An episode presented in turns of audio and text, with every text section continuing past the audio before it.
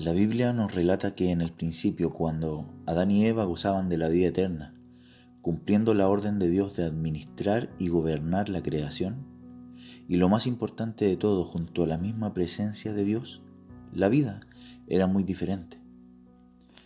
Pero luego que desobedecieron y fueron echados del huerto, la vida cambió para todos nosotros. Y desde ese día el ser humano se distanció de su Padre y Creador, perdiendo completamente la intimidad con Dios.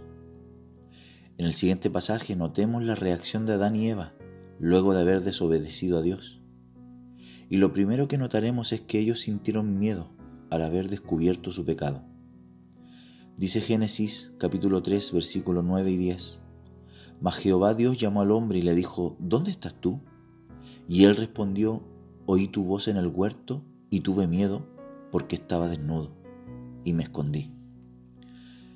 Con el pasar de los siglos el hombre fue hundiéndose más y más en el pecado y la oscuridad, convirtiendo a ese ser humano perfecto, creado en Edén por las mismas manos de Dios, en un ser lleno de imperfecciones y pecado. Cada vez que leemos en la palabra de Dios algún pasaje en donde Dios se acerca al hombre, podemos notar la misma reacción. El ser humano descubre su pecado, ya que no podía, ni puede, soportar la majestuosidad grandeza, poder y pureza del único Dios verdadero y aquel que es tres veces santo. Podemos ver esta reacción también en Isaías capítulo 6 versículo 5. Entonces dije, ay de mí, que soy muerto, porque siendo hombre inmundo de labios y habiendo habitado en medio de pueblo que tiene labios inmundos, han visto mis ojos al Rey, Jehová de los ejércitos. Podemos notar cómo Isaías puede descubrir su pecado cuando Dios se acerca a él.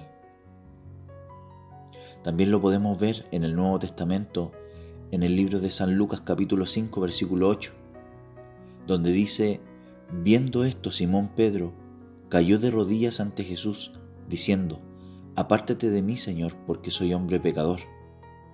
La presencia majestuosa del Señor Jesús hace que Pedro pueda descubrir su propio pecado y pueda verlo claramente. Podemos ver en los pasajes que hemos leído cómo es la reacción natural del hombre ante la luz divina, ya que en ese momento él puede ver sus pecados claramente. Todos sus temores e imperfecciones son claramente evidenciados. Es algo que podríamos llamar el efecto ojos hacia adentro. Así es, ya que el hombre es experto en ver errores ajenos, pero muy difícilmente puede ver los suyos propios. Esto hasta que Dios sale a su encuentro y se cruza en su camino. Ese instante es como una radiografía al alma y puedes llegar a verte tal cual eres. No ves la imagen que te has creado de ti mismo, ni la percepción que otros tienen de ti, sino que te ves tal cual tú eres. Quizás eres mentiroso y no lo sabes.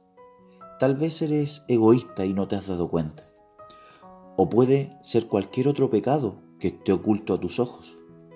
Es por eso que el rey David clamaba con gran lamento en el Salmo 19, versículo 12. ¿Quién podrá entender sus propios errores? Líbrame de los que me son ocultos. Creo que después de esta pequeña reflexión podemos entender un poco mejor la obra redentora del Señor Jesús en la cruz del Calvario, quien a través de su preciosa sangre nos permite retornar a Dios. Él es el único y hermoso camino para volver al huerto de Edén y a través de su sangre ser perdonados y limpios de todos nuestros pecados, errores e imperfecciones, pudiendo llegar a tener una vida apartada del mal y camino hacia la perfección. Es por esto que quiero finalizar este pensamiento leyendo el Salmo 51 desde el versículo 1 al 13, que dice así.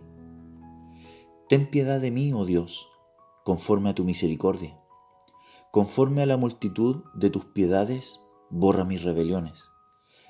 Lávame más y más de mi maldad y límpiame de mi pecado, porque yo reconozco mis rebeliones y mi pecado está siempre delante de mí. Contra ti, contra ti solo he pecado y he hecho lo malo delante de tus ojos, para que seas reconocido justo en tu palabra y tenido por puro en tu juicio. He aquí, en maldad he sido formado y en pecado me concibió mi madre. He aquí, tú amas la verdad en lo íntimo y en lo secreto me has hecho comprender sabiduría. Purifícame con hisopo y seré limpio. Lávame y seré más blanco que la nieve. Hazme oír gozo y alegría y se recrearán los huesos que has abatido. Esconde tu rostro de mis pecados y borra todas mis maldades. Crea en mí, oh Dios, un corazón limpio y renueva un espíritu recto dentro de mí. No me eches de delante de ti y no quites de mí tu Santo Espíritu. Vuélveme el gozo de tu salvación y espíritu noble me sustente. Entonces enseñaré a los transgresores tus caminos y los pecadores se convertirán a ti. Dios te bendiga.